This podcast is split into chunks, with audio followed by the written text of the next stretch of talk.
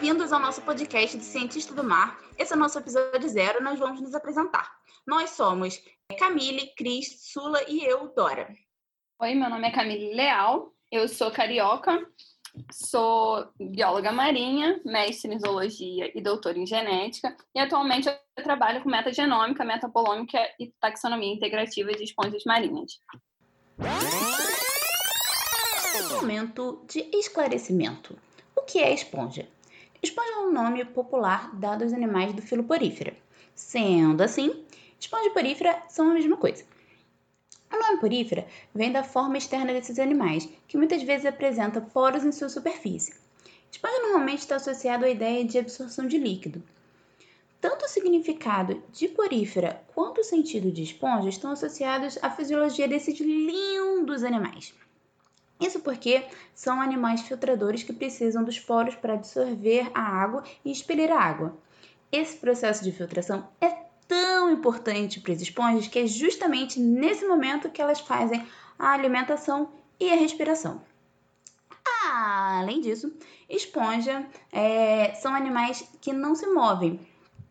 A maior parte delas é, são encontradas em ambientes marinhos e elas possuem cores lindíssimas, que vão desde o branco, bege até azul, rosa, roxo, super fortes, super intensos. E elas podem ser encontradas em costões rochosos ou em recifes, junto a peixes e corais. Oiê, eu sou Cristiana Castelo Branco, é, eu sou baiana, sou bióloga e eu fiz mestrado e doutorado em zoologia e atualmente eu trabalho com sistemática e biogeografia de esponjas de mar profundo.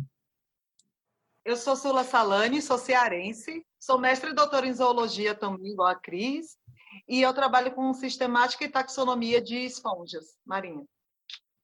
Oi, eu sou Dora Leite, sou, sou, carioca, sou formada em biologia, mestre em zoologia, estou fazendo meu doutorado agora. Meu doutorado é sobre mitogenômica de porífera. E além do grupo de trabalho, né, além das esponjas, a outra coisa que nos uniu foi o Museu Nacional.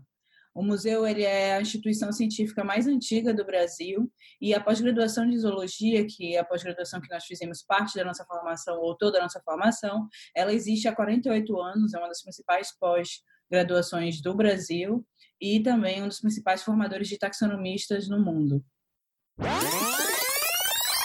Tá, mas o que é um taxonomista? Taxonomista é o indivíduo especialista em taxonomia. E taxonomia é a ciência que se dedica à classificação. No caso da biologia, é a parte da biologia que descreve, identifica e classifica os organismos em grupo ou individualmente. E o que pouca gente sabe é que o prédio do Museu Nacional foi a casa da família real com a chegada de Dom João VI, foi a casa da família imperial quando I, Dom Pedro I gritou independência ou morte, e foi o prédio da Assembleia Constituinte quando Dom Pedro II transformou o Brasil numa república. E o que é legal é que desde aquela época ele sabia que para um país desenvolver, ele precisa tanto sócio como economicamente, ele precisava de uma tríade, que era cultura, ensino e educação. E com isso, em 1892, ele transformou esse prédio histórico no Museu Nacional, que é o que a gente conhece hoje. Uma pausa para um pequeno parênteses. O incêndio que ocorreu no Museu Nacional em 2 de setembro de 2018 destruiu todo o palácio e todas as coleções e laboratórios que lá residiam. Professores perderam toda uma vida de pesquisa e alunos pós-graduandos perderam inteiramente suas teses e dissertações. Mesmo assim, o Museu Nacional nunca parou.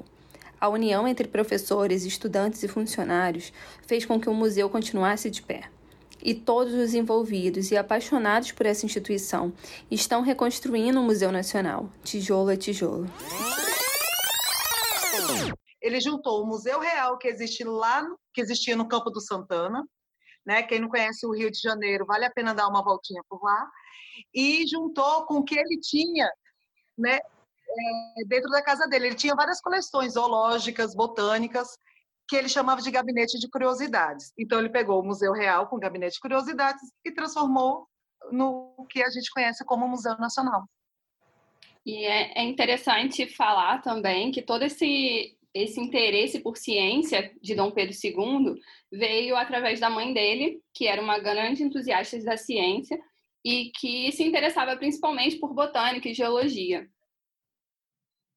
Bom, então, nosso objetivo com o podcast é pegar esses artigos científicos e transformar eles numa linguagem mais acessível para a população. Além disso, nós faremos também entrevistas com cientistas da, da área de ciências do mar.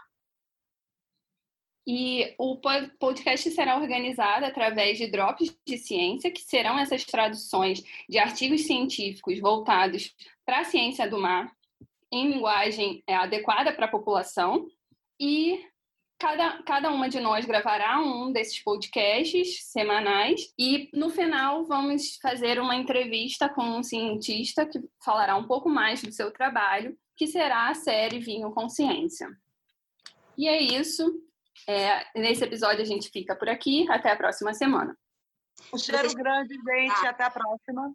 Se vocês quiserem mandar comentários, sugestões, é, saberem mais um pouco sobre a gente, visitem o nosso site e até semana que vem. Isso aí, bye!